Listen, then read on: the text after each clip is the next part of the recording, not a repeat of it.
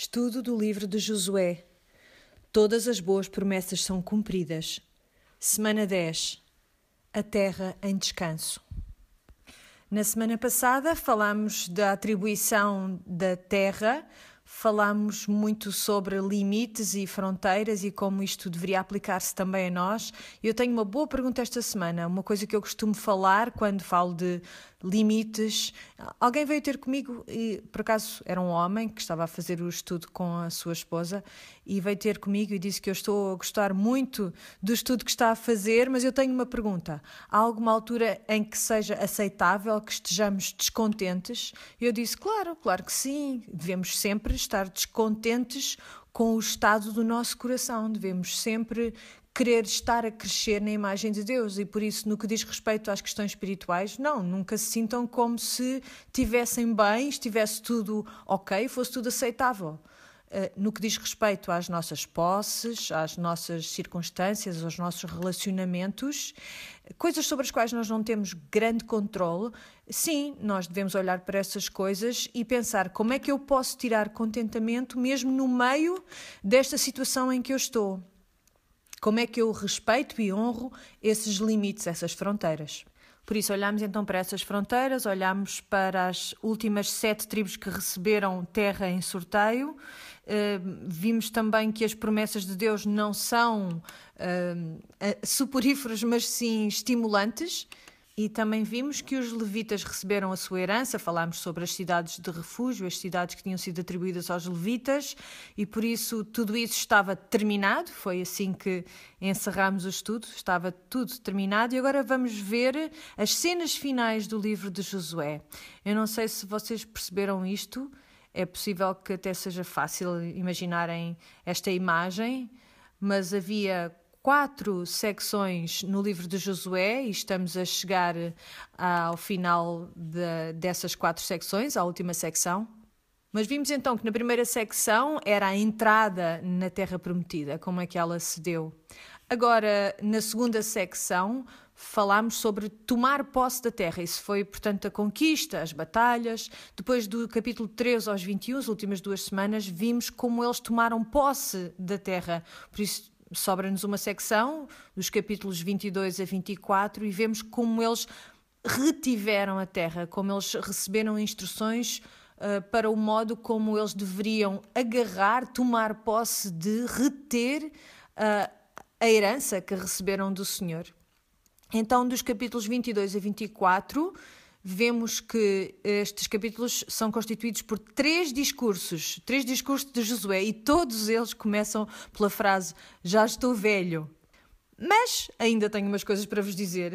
E às tantas nós pensamos: como é que é possível? Este homem ainda está a falar. E depois avançamos para o próximo capítulo e lá vemos novamente que Josué já era velho e avançado da idade e ele começa novamente por reforçar essa ideia e dizer: Já estou velho. Parece um sketch de um filme do Monty Python, não é? Ele está constantemente a lembrar-nos que não morreu ainda. Estou velho, mas ainda cá estou. Por isso, esta noite vamos olhar para os primeiros dois destes três discursos que ele vai dar. E vamos falar, por exemplo, desse momento estranho, de muita tensão que aconteceu entre as tribos do Oriente e do Ocidente do Rio Jordão. Por isso, vamos já começar com o versículo 1 do capítulo 22. E a pergunta que será apresentada à nação de Israel esta noite vai ser: Vocês tiveram vitória em guerra, será que vão ter vitória na paz? Vamos ver como é que eles conseguem preservar a unidade entre as tribos.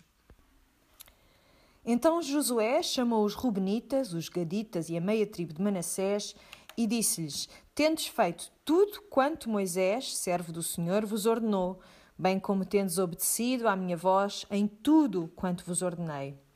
Nunca desamparastes vossos irmãos até o dia de hoje, mas atendestes cuidadosamente à ordem do Senhor, vosso Deus. Agora o Senhor, vosso Deus, deu descanso a vossos irmãos, como lhes prometera. Voltai agora e ide para as vossas tendas, para a terra da vossa propriedade, que Moisés, servo do Senhor, vos deu além do Jordão. Então, Imaginem aquilo que está a acontecer aqui. Pensem em quanto tempo se passou, quanto tempo é que nós eh, dissemos que se tinha passado entre uh, o início e o final da conquista. Sete anos, não foi? Por isso, durante sete anos, estes homens que viviam em casas improvisadas com as suas famílias do outro lado do Jordão vieram e encontraram-se com os seus irmãos de armas, com aqueles que estavam do lado ocidental do Jordão. Então pensem nisto: sete anos. Sete anos é uma guerra mais longa do que as duas primeiras guerras mundiais. E para, durante este, estes sete anos, estes homens deixaram de lado as suas próprias famílias, as suas, os seus filhos, o, o trabalho que era necessário para tratarem da terra, para a tornar uh, frutífera, e puseram tudo isso em espera e vieram ter com os seus outros irmãos e lutaram com eles. Então, Pensem nas histórias de batalha que eles deveriam ter e que podiam partilhar uns com os outros. Pensem nas coisas miraculosas que partilharam juntos. Isto era uma autêntica irmandade. Existiam laços muito poderosos, muita camaradagem entre estes homens. Por isso, imaginem como eles se sentiam após estes sete anos uh, ao separarem-se, não é? Com certeza que estariam muito desejosos de o fazer, mas ao mesmo tempo estariam tristes. Era um momento um pouco amargo-doce para eles, com certeza. E o que é que Josué lhes diz neste momento tão crítico para eles?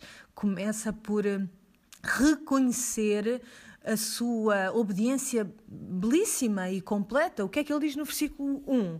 Eles, que eles guardaram tudo, fizeram tudo quanto Moisés ordenou e obedeceram à voz de Josué. Percebem o que está aqui a acontecer?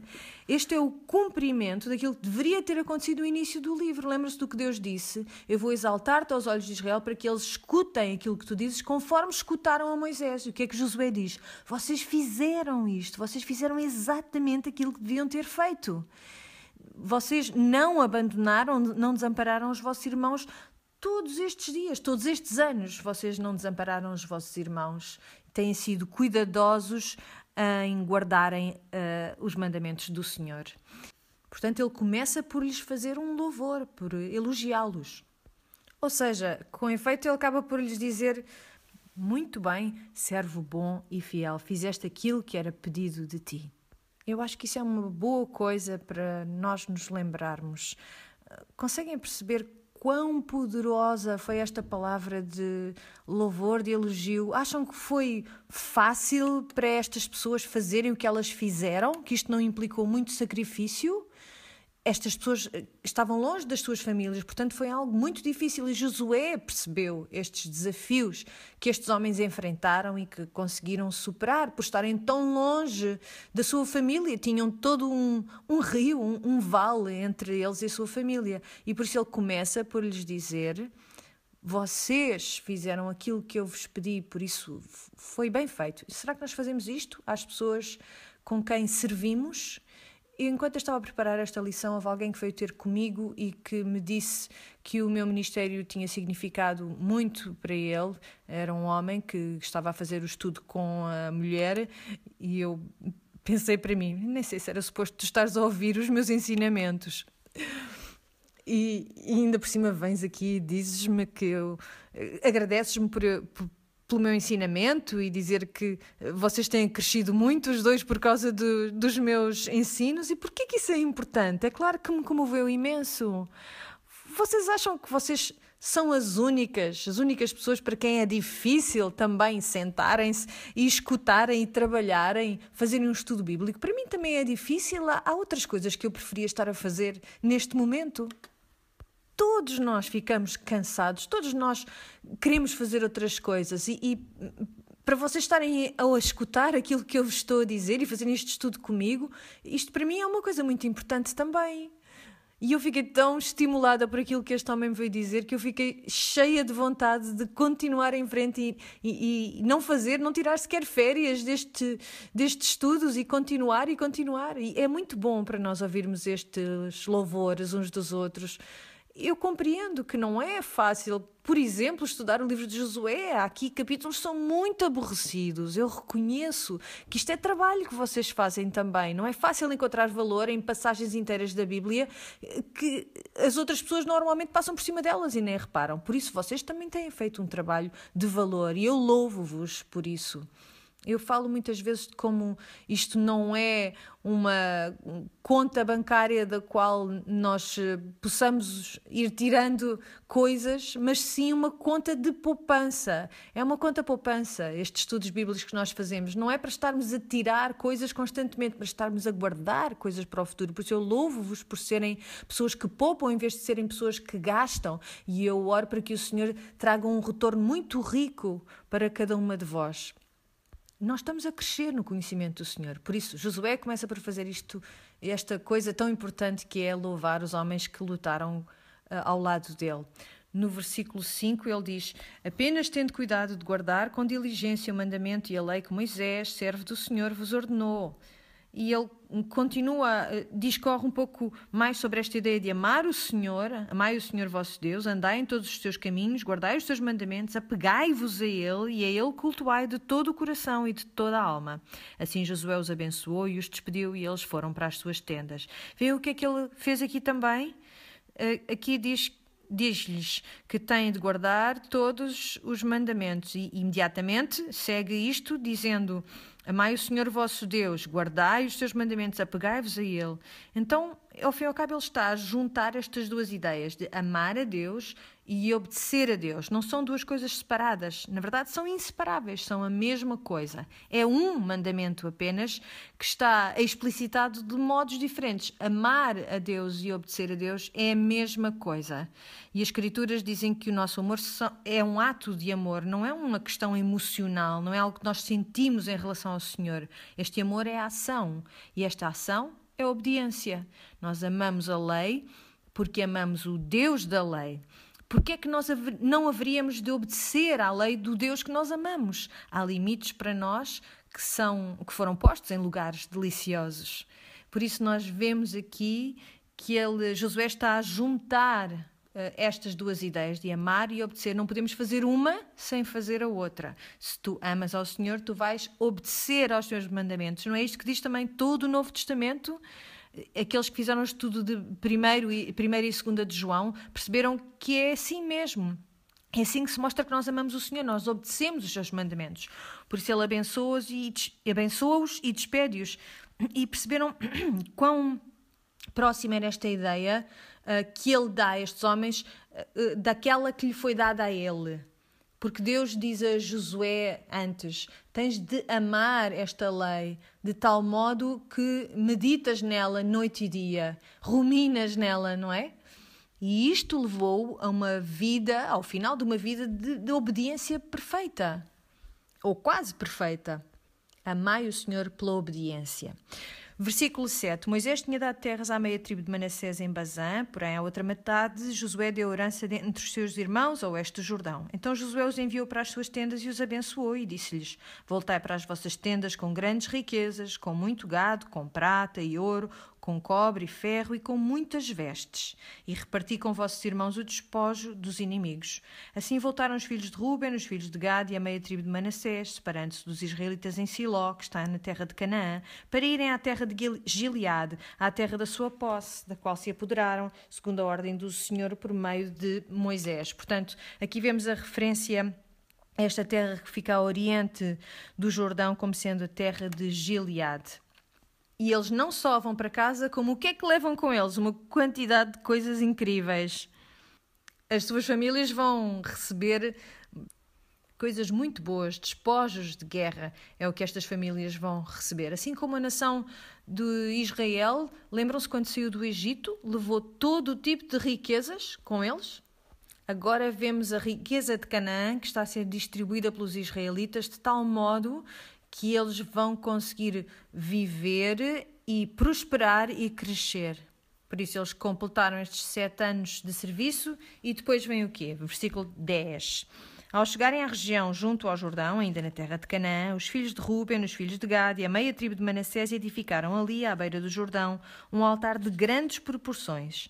E os israelitas ouviram dizer: Os filhos de Ruben, os filhos de Gad e a meia tribo de Manassés edificaram um altar na fronteira da terra de Canaã, na região junto ao Jordão, do lado que pertence aos israelitas. Quando ouviram isto, os israelitas reuniram-se todos em Siló para irem guerrear contra eles. E no estudo desta semana eu perguntei-vos: será que esta reação foi um pouco excessiva? E o que é que vocês responderam? Eu penso que não. Se olharmos para Deuteronômio, temos de chegar à conclusão que não, não foi excessiva. Eles constroem este altar e o que é que o resto de Israel pensa? Só pode haver uma de duas razões para se construir este altar. Ou este altar foi construído porque eles tencionam adorar deuses pagãos, ou então este altar foi construído como uma alternativa ao altar que está em Siló, o sítio em que o tabernáculo está agora erigido. O que é que Deus lhes tinha ordenado? Ordenou-lhes que eles o adorassem em Siló apenas, num só sítio. Isto porquê? Porque as práticas dos cananeus era adorarem muitos deuses em muitos lugares diferentes.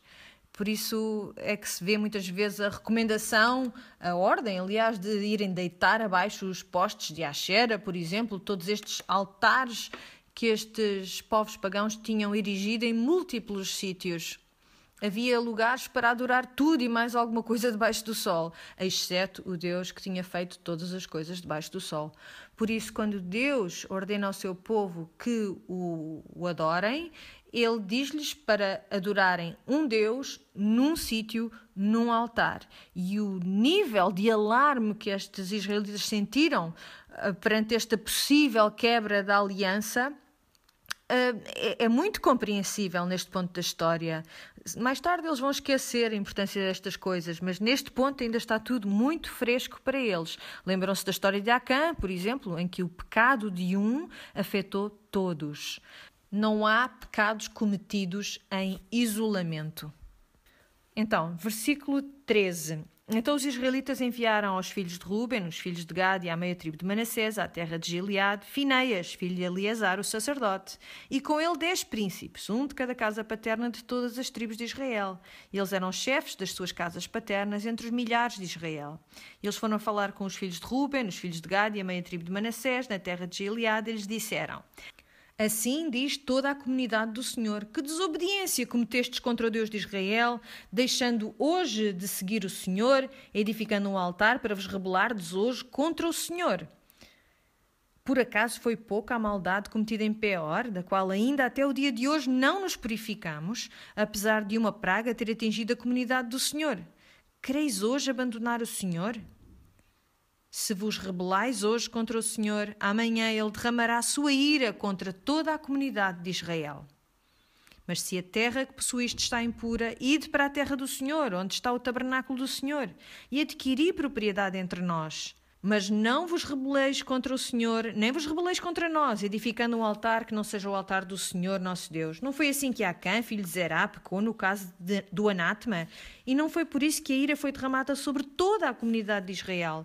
E não foi só ele que morreu por causa da sua maldade? O que é que eles estão a fazer aqui? Eles estão a fazer um apelo. Eles estão a fazer um apelo em que afirmam a verdade dos factos.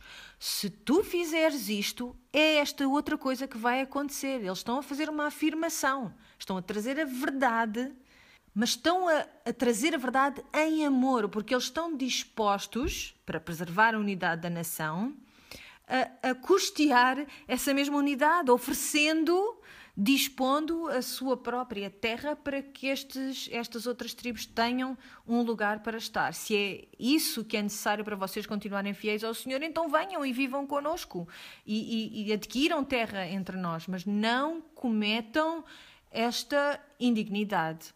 Não lhes dizem, ou vocês fazem como nós dizemos, ou então está tudo acabado. Não, eles dizem, trazem-lhes a verdade, mas trazem a verdade com amor. É esta a diferença principal quando vamos ter com alguém e trazemos um, um julgamento que pretende restaurar ou trazemos um julgamento que pretende afastar.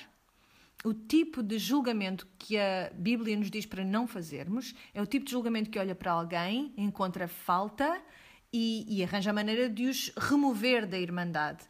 Este tipo de julgamento que nós devemos fazer é aquele em que nós chamamos a pessoa e dizemos, por amor de tudo aquilo que é santo, afasta-te desta outra coisa e volta à tua família de fé. São duas coisas completamente diferentes.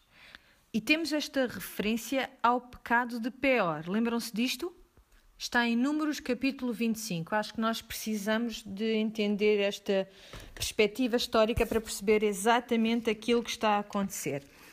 Há um exército que está junto, que está reunido e estão a preparar-se para lutar. E será que eles enviaram todo o exército? Não. Quem é que eles enviaram? Enviaram um homem chamado Fineias e enviaram os chefes das tribos. Portanto, mandaram representantes para irem uh, ver se havia algum modo de resolver este problema. Por isso, em Números 25, no versículo 1, Vamos ler e ver o que é que se passou. Enquanto Israel estava acampado em Sitim, alguns dos homens do povo começaram a juntar-se com as raparigas moabitas. Estas, por sua vez, também os convidavam para os sacrifícios aos seus deuses, e em breve os homens não só assistiam aos festejos, como até já se inclinavam em adoração perante aqueles ídolos. Portanto, Israel tornou-se ligado a Baal Peor, o deus de Moabe, e a cólera do Senhor acendeu-se contra o seu povo.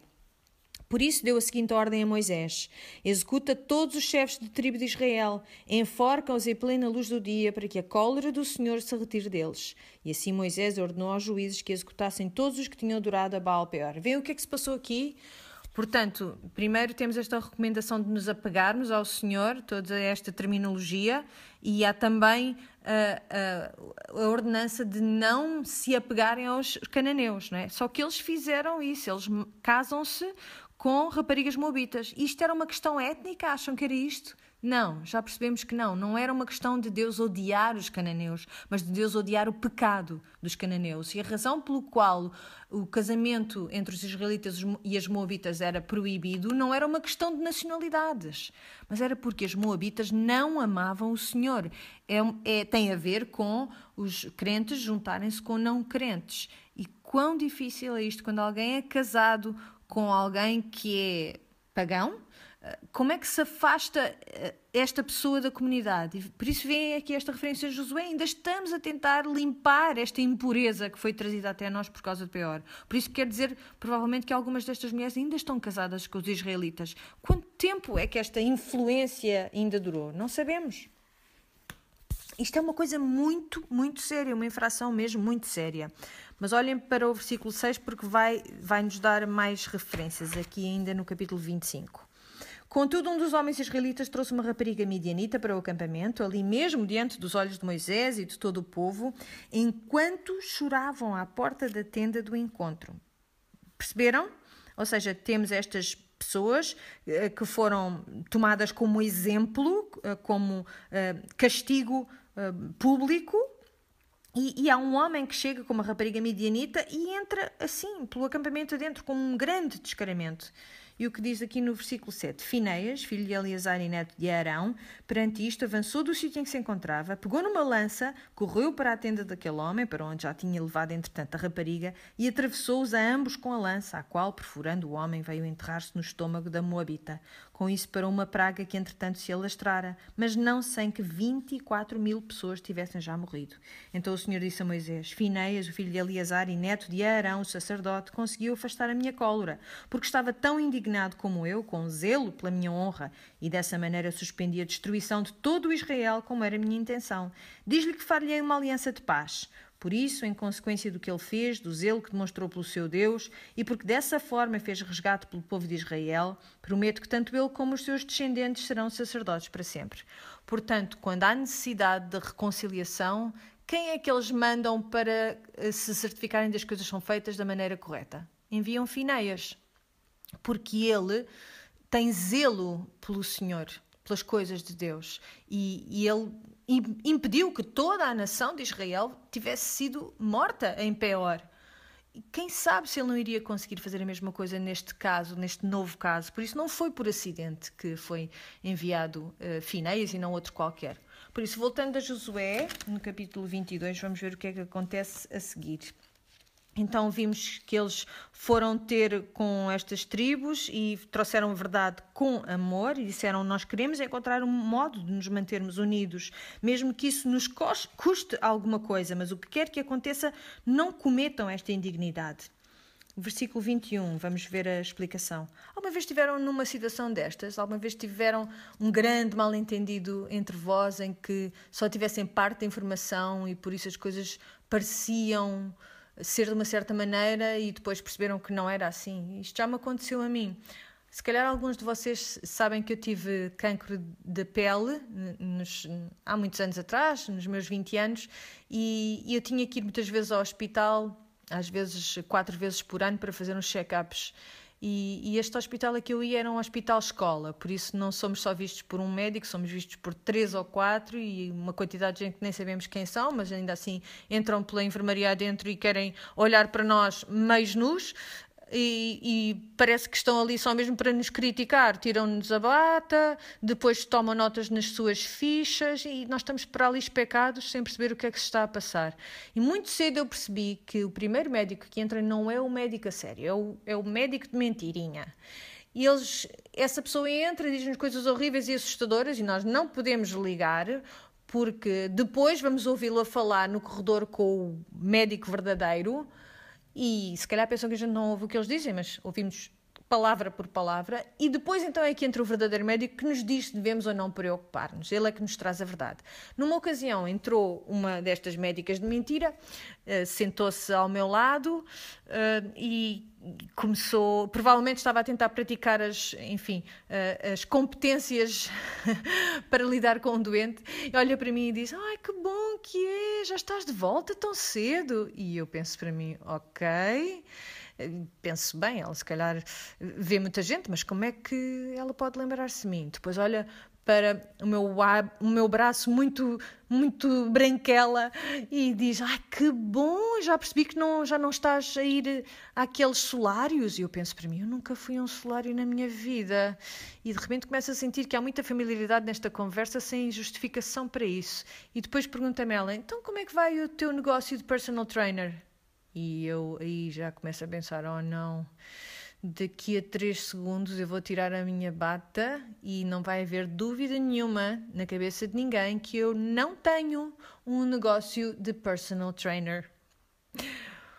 Tinha verificado a minha ficha como deve ser e quando se apercebeu do erro foi um momento muito embaraçoso para ambas as partes havia um mal-entendido que foi facilmente corrigido quando toda a informação foi tornada disponível, quando ela olhou finalmente para a minha ficha. E foi exatamente aquilo que aconteceu aqui, só que aquilo que estava em jogo neste mal-entendido era muito maior, muito mais importante do que no meu caso. Então vamos ver qual foi a resposta das outras tribos. No versículo 21. Então responderam os filhos de Ruben, os filhos de Gad e a meia tribo de Manassés e disseram aos chefes dos milhares de Israel: Poderoso Deus, o Senhor, o poderoso Deus, o Senhor, Ele sabe. Vem o que é que eles estão a dizer? Basicamente, estão a fazer uma jura pelo nome do Senhor. Eles estão a apelar ao Senhor para a verdade daquilo que eles estão prestes a dizer, porque sabem que aquilo que vão dizer é verdade. E agora os outros também entendem isso. Israel também deve saber, dizem eles, se fizemos essa rebeldia ou em desobediência contra o Senhor, não nos poupes hoje. Se edificarmos um altar para abandonarmos o Senhor, ou para oferecer holocausto e oferta de cereais, ou para oferecer sacrifícios de ofertas pacíficas, que o Senhor mesmo cobre isso de nós. Na verdade, assim procedemos com receio e de propósito, dizendo: Amanhã vossos filhos poderiam dizer a nossos filhos: Que tendes vós com o Senhor, Deus de Israel? Pois o Senhor pôs o Jordão por fronteira entre nós e vós ó filhos de Ruben e ó filhos de Gade, não tendes parte com o Senhor. Assim bem poderiam vossos filhos fazer com que os nossos filhos deixassem de temer o Senhor. Por isso dissemos: edifiquemos agora um altar, não para o holocausto, nem para sacrifício, mas para que nos sirva de testemunho entre nós e vós e entre as nossas gerações posteriores, para podermos cultuar ao Senhor diante dele com os nossos holocaustos, com os nossos sacrifícios e com as nossas ofertas pacíficas, para que vossos filhos não digam amanhã, nossos filhos, não tendes parte no Senhor. Assim dissemos. Quando amanhã disseram isso a nós ou às nossas gerações, então diremos: vede o modelo do altar do Senhor que os nossos pais fizeram, não para o holocausto, nem para sacrifício mas para ser testemunho entre nós e vós. Longe esteja de nós nos rebelarmos contra o Senhor ou abandoná-lo hoje, edificando o altar para o holocausto, oferta de cereais ou sacrifício, que não seja o altar do Senhor nosso Deus, que está perante o seu tabernáculo. Então o que é que eles disseram? Não, não, não, esperem lá, esperem lá, não é isso que vocês estão a pensar. De facto, se vocês se aquilo que estão a acusar-nos é verdade, nem se incomodem a enviarem aqui ninguém para dar cabo de nós. O próprio Senhor irá, irá tratar de nós. Nós merecemos eh, exatamente aquilo que o Senhor diz que nós merecemos, se o que nós estamos a fazer é o que vocês pensam. Mas nós não estamos a fazer o que vocês pensam. A nossa preocupação é que os filhos não soubessem aquilo que os pais sabem agora que é verdade. Porque de antes eh, percebemos que tínhamos de empilhar algumas pedras, lembram-se quando passaram o Jordão, disseram-nos para empilharmos pedras para que nos lembrássemos no futuro, para que os nossos filhos soubessem no futuro que o Senhor tinha feito isto por nós na travessia do Jordão. Por isso nós não queremos que os nossos filhos se esqueçam também de tudo o que aconteceu.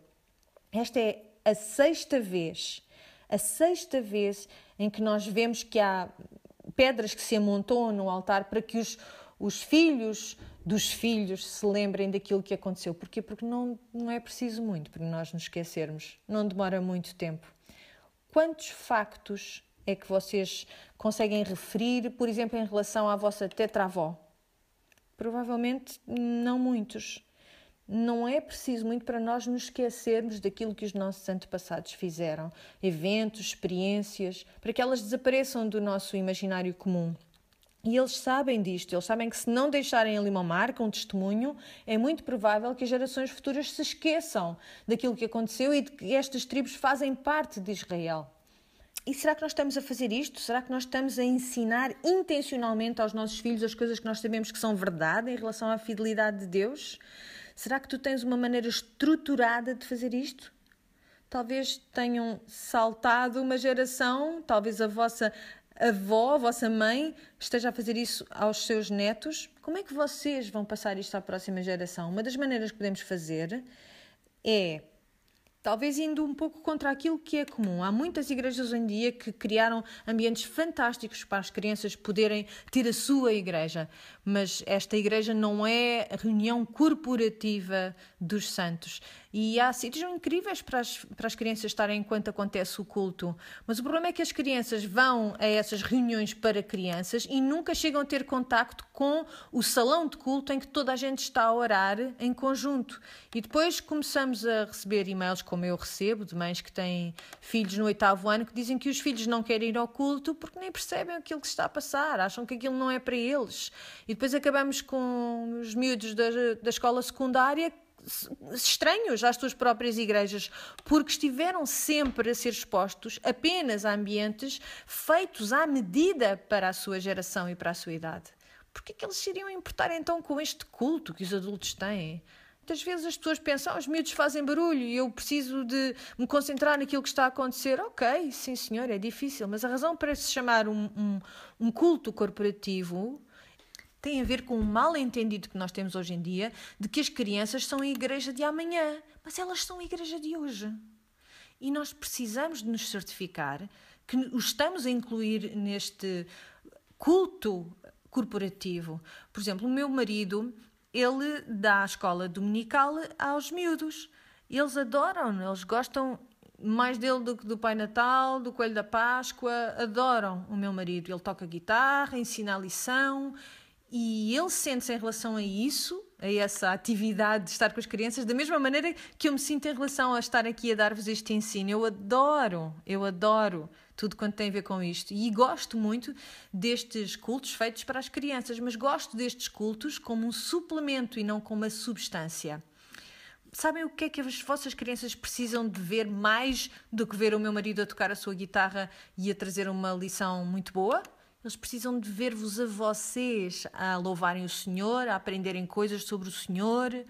É assim que eles aprendem aquilo que é bom. Ver-vos a amarem o Senhor, a louvarem o Senhor, a falarem sobre o Senhor. Eles precisam de ver que depois do sermão, mesmo que eles se tenham aborrecido durante o sermão e não tenham percebido nada, vocês se vão meter no carro e vão falar sobre o sermão. Porquê? Porque não é preciso muito para que os nossos filhos se esqueçam e que os filhos dos nossos filhos se esqueçam. Encontrem maneiras, não é preciso trazerem-nos sempre para o culto dos adultos. Eu percebo, eu tenho filhos de várias idades, eu sei como era difícil. E chega um ponto do culto em que eu só consigo já voltar-me para criança, seja lá quem ela for, e dizer já não tenho mais Cheerios, não tenho mais doces para te dar, não tenho mais nada para ti, acabou. A partir de agora é assim, tens que ficar e ouvir aquilo que vai acontecer. Mas isto vale a pena, vale a pena lutar por isto. É difícil, mas quantas vezes é que a coisa difícil é coisa melhor? Se precisarem de os trazer só uma vez por mês, ok, tudo bem, arranjem uma maneira de o fazer. Eles vão sobreviver ao culto e é provável até que se sintam contentes com isso.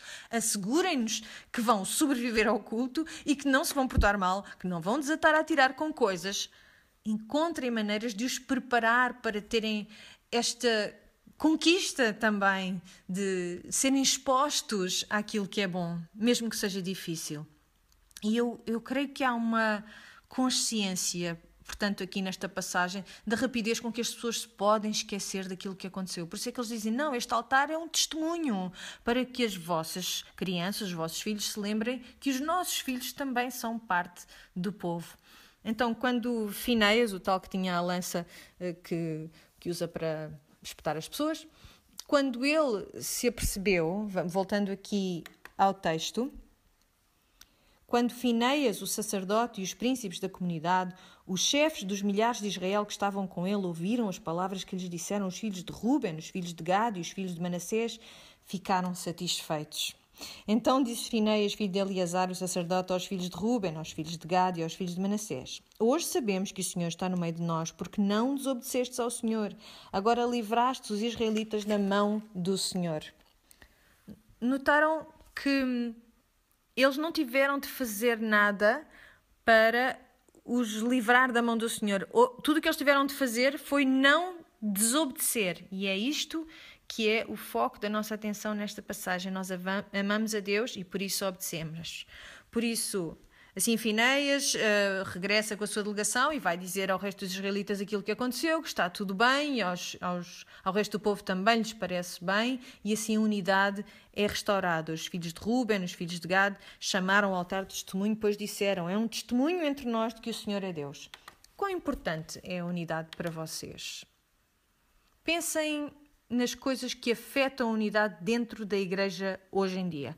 Será que são normalmente coisas como aquelas que foram descritas aqui? Nós sabemos que há três níveis. Há coisas essenciais, coisas sobre as quais todos temos de concordar para nos chamarmos cristãos, que Deus é triuno, eh, que a morte de Jesus foi uma morte expiatória pelos nossos pecados, mas depois há coisas sobre as quais nós podemos discordar.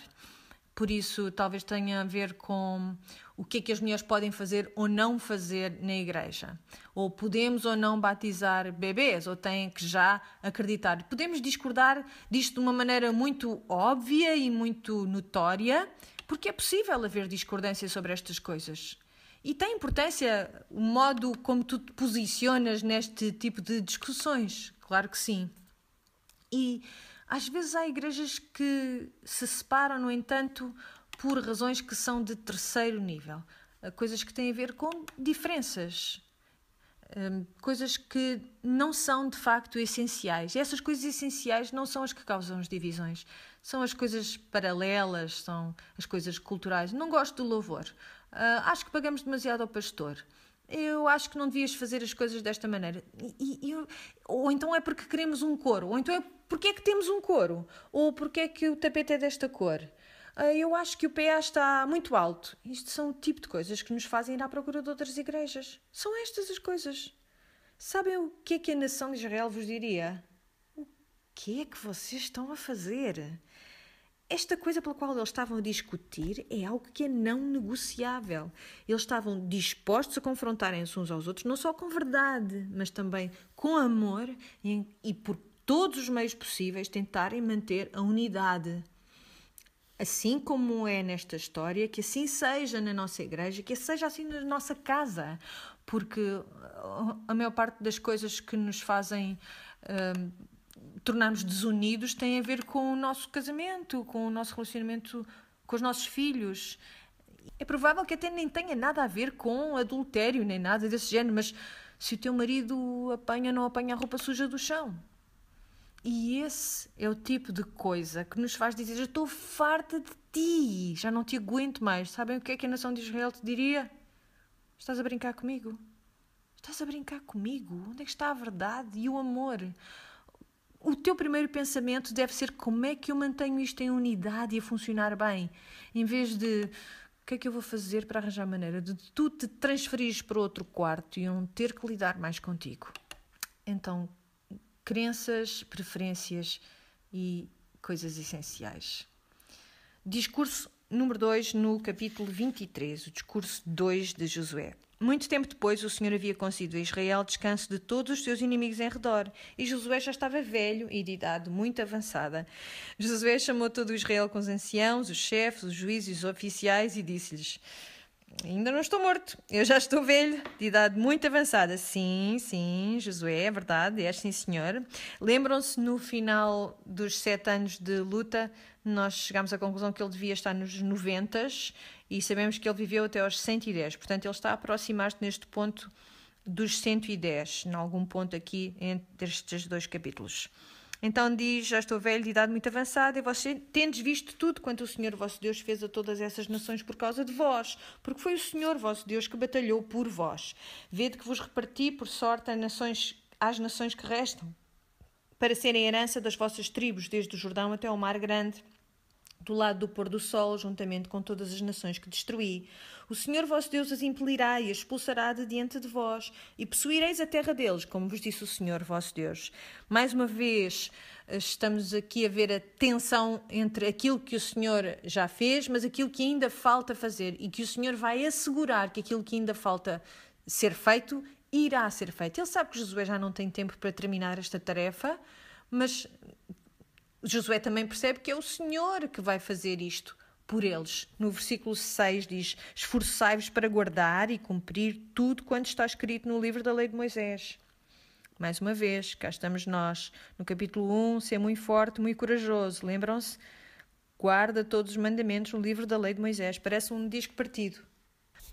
Sabem como são os velhotes, não é? Estão sempre a repetir a mesma coisa, já todos ouvimos aquilo que eles disseram, mas eles parecem um disco partido às vezes.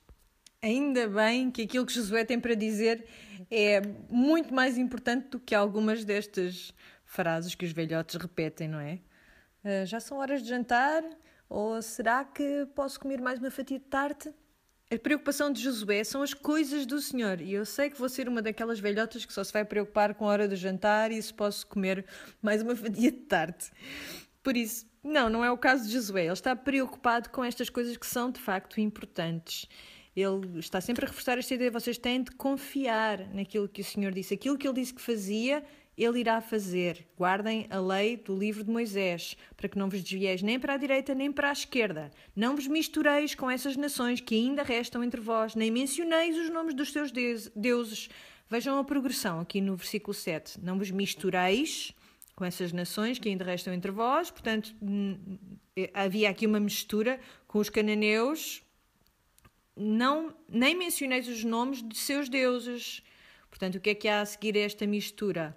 Começamos a dizer, a, a falar como falam os cananeus. Começamos a jurar da maneira que juram os cananeus.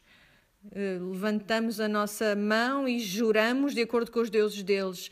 Ou, diz mais ainda, nem jureis por eles, nem os cultueis.